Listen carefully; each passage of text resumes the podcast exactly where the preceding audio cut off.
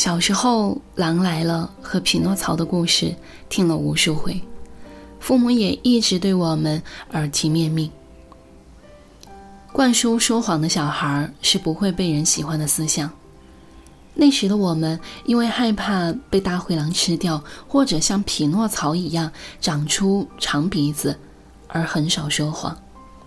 可随着年龄的增长，父母的逐渐老去，越来越多善意的谎言从我们的嘴里说出。上大学时，他们问生活费够不够用时，我们总是回答够用了。其实还在课余时间偷偷做着兼职。工作以后，他们问最近工作是否顺利，我们总是报喜不报忧。成家立业后，他们问需不需要帮忙带小孩，我们总是说自己忙得过来，劝他们在家好好休息。好像长大后的我们总是习惯于告诉别人我很好，不用替我担心。和他的重逢是在两年前，我在深圳的一家公司刚刚谈妥一份项目合作，正跟合作方告别时，看到不远处有个略显成熟的男人冲我招手。环顾了一眼空旷的大厅，应该是在跟我打招呼。我出于礼貌往那边走去，怎么都没想到，居然会是他，我大学期间的男闺蜜。大学毕业六年多了，虽然和他一直保持联系，他也经常在工作上帮助我，可我们却没有见过面。我一度以为这辈子我和他都不会相见了，毕竟我在广州，他在大连，这一南一北的两个城市之间相隔太远，而我和他，也各自成家。因为我要赶下午的高铁回公司报告，所以来不及跟他多交往。在寒暄几句之后，我匆忙离开了。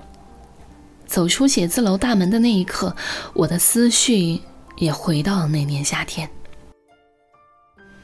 那年我上大二，某个烈日炎炎的傍晚，下课回寝室的路上。结识了一个逆光骑着自行车，还用车轮把我刚买的零食碾碎的人。从此，他成了我的男闺蜜。他的存在感不是那么强，但又让人无法忽略。我不确定我对他是什么感情，但我对他绝不是爱情。大学期间，我和他之间就像是好哥们儿的相处。大学毕业后，保持了微信上的联系，好像再也没有其他了。一直到毕业后的第二年，我看到他在朋友圈官宣女朋友；第三年晒婚纱照、结婚证；第四年晒孩子的出生证。除了给他留言一句恭喜之外，其余的一切都和我无关，因为。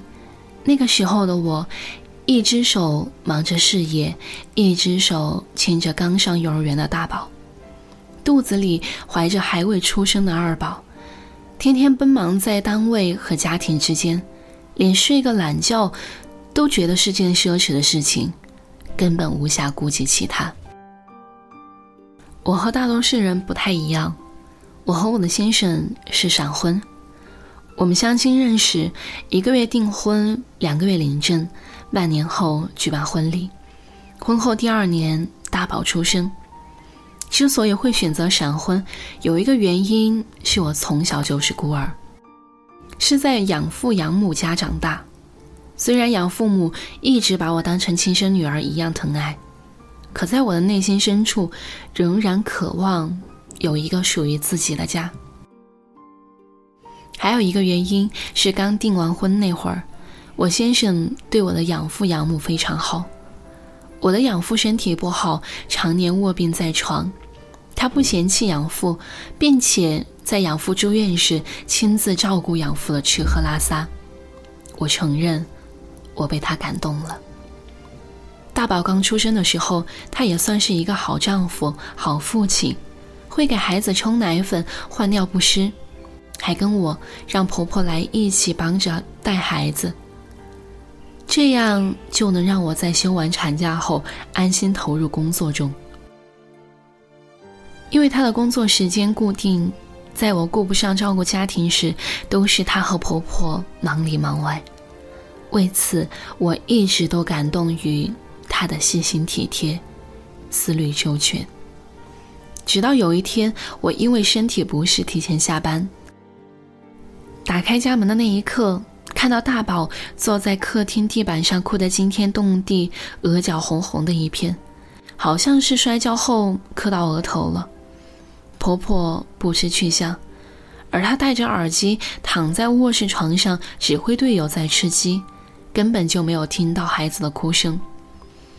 这个画面彻底让我震惊，赶紧把包放下后上前抱起大宝，一边哄，一边检查他有没有其他受伤。这时婆婆手里提着菜，开门回家了，还问了我一句。你今天怎么回来那么早？随后转身去厨房准备晚餐。那天晚餐大宝吃的特别少，我害怕他刚刚摔跤磕到脑袋，打算叫上先生和我一起带孩子去看医院。哪知他指着正玩的孩子说：“你看他不是挺好的，饭吃的不多，可能是不饿。小孩子摔一下没有什么大不了。”说完后，转身又去打游戏。后来还是婆婆和我一起带着孩子去医院做检查。幸好，医生说孩子只是因为消化不良造成的胃口不好，我这才放心。那次以后，先生在我心里的印象从原本的孝顺勤快，变成了跟大爷一样，每天除了上下班就是玩游戏。所有的家务活好像都是婆婆在做，他好像也懒得在我面前表现了。我甚至都怀疑当年他对我的养父百般照顾是不是出自真心。这个疑问在我心里盘旋了很久。后来随着二宝的出生，在我坐月子期间，养父病重去世，才找到答案。那段时间，他好像又回到刚订婚的时候。帮着养母和我家亲戚一块儿操办养父的身后事，得到亲戚朋友的一致夸赞，他很高兴。明明回家时候累得不行，还兴致勃勃地告诉我，大家都说我福气好，嫁个好男人。我这才明白，原来他表现这么好的原因，只是想要得到别人的夸赞，让外人都知道我有这么好的丈夫。可事实上，这位大爷在家时，连酱油瓶倒了都不知道扶起来。家里大大小小的事儿都需要我来操办，大到孩子上学、老人生病、家具置换，小到车辆保险、车水煤气缴费、洗衣做饭，好像整个家都是我的。可偏偏在外人看来，他对我很好。所以，即使我知道极度委屈，憋到内伤，我也不能吵，不能闹，这样会让别人觉得我在无理取闹。我烦透顶了这种感觉，却因为有两个孩子的羁绊，只能忍气吞声。前两周和婆婆一起在厨房做饭时，婆婆问我：“你的生理期是不是又不准了？”我心里顿时咯噔了一下。自从生完二宝之后，每个月都会准时报到大姨妈，好像一直没有来串门，该不会又中招了吧？婆婆见我愣神，她又说：“你明天去医院看看，如果有了，生不生是你们自己的决定。”正在我犹豫之际，二宝的哭声从客厅里传来。我赶忙丢下手里正在摘的豆角，匆匆走到客厅。眼前二宝哭得抽抽搭搭，大宝拍着弟弟的背，笨拙地拿着纸巾给他擦眼泪。他们的爸爸只抬头看了一眼，就继续埋头苦干，戴着耳机指挥他的那几个队友。第二天，我我跟领导请假了，趁着上班时间到医院做了检查。当医生问我要不要留下这个孩子时，我坚决地说出了不要。第三天，因为怀孕还未满四十天，暂时不能做人流手术，医生让我一周之后再过去。从医院回家的路上，我接到男闺蜜的电话，他说他下周要来广州办事，问我有没有空一起吃顿饭。我跟他说最近有点忙，等他到了再联系。一周后，我去医院做了人流手术。手术刚结束，还躺在医院的病床上休息时，男闺蜜的电话打来了，我没有接，他又给我发微信语音通话，我挂掉了。过了两个小时，我以为他不会找到我时，他给我发了一段话：我好不容易有机会来广州，想见老同学一面，居然被无情的拒绝了。上次在深圳看到你，感觉你变得沉默寡言了，那就只问你一句吧，最近好不好？我抬起手，在输入框中写下“谢谢关心，我很好”，随后按下了发送键。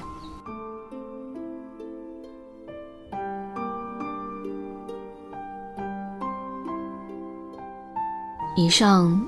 是一位不愿透露姓名的酒馆听友来信投稿的故事。听完他的故事，不知道你们想对故事里的那个姐姐说些什么好呢？我的第一反应是想抱抱她。她的那一句“我很好”，饱满心酸，也有太多不能为人道的苦楚。现实生活中，我们的故作坚强，都是为了不让爱我们的人担心；我们假装轻松，也都是为了让关心我们的人感到安心。其实，再坚强的人也会有情绪崩溃、绷不住的一天。你可以选择用任何自己喜欢的方式，去排遣生活中的种种不如意，不要把过多的情绪积压在心底。给自己的健康造成损害。你也要相信，不管你遇到多少的不如意，也无论你经历了多少的艰难，你的付出总有人看在眼里。终有一天，会有那么一个人，会懂得你所有的不容易，然后好好爱你。还记得属于你的那些时刻。喜欢吃的菜系和饮料，习惯的动作，连带着微笑，在最远的星空闪耀。还记得爱你时的每个心跳，还保留着每一张合照。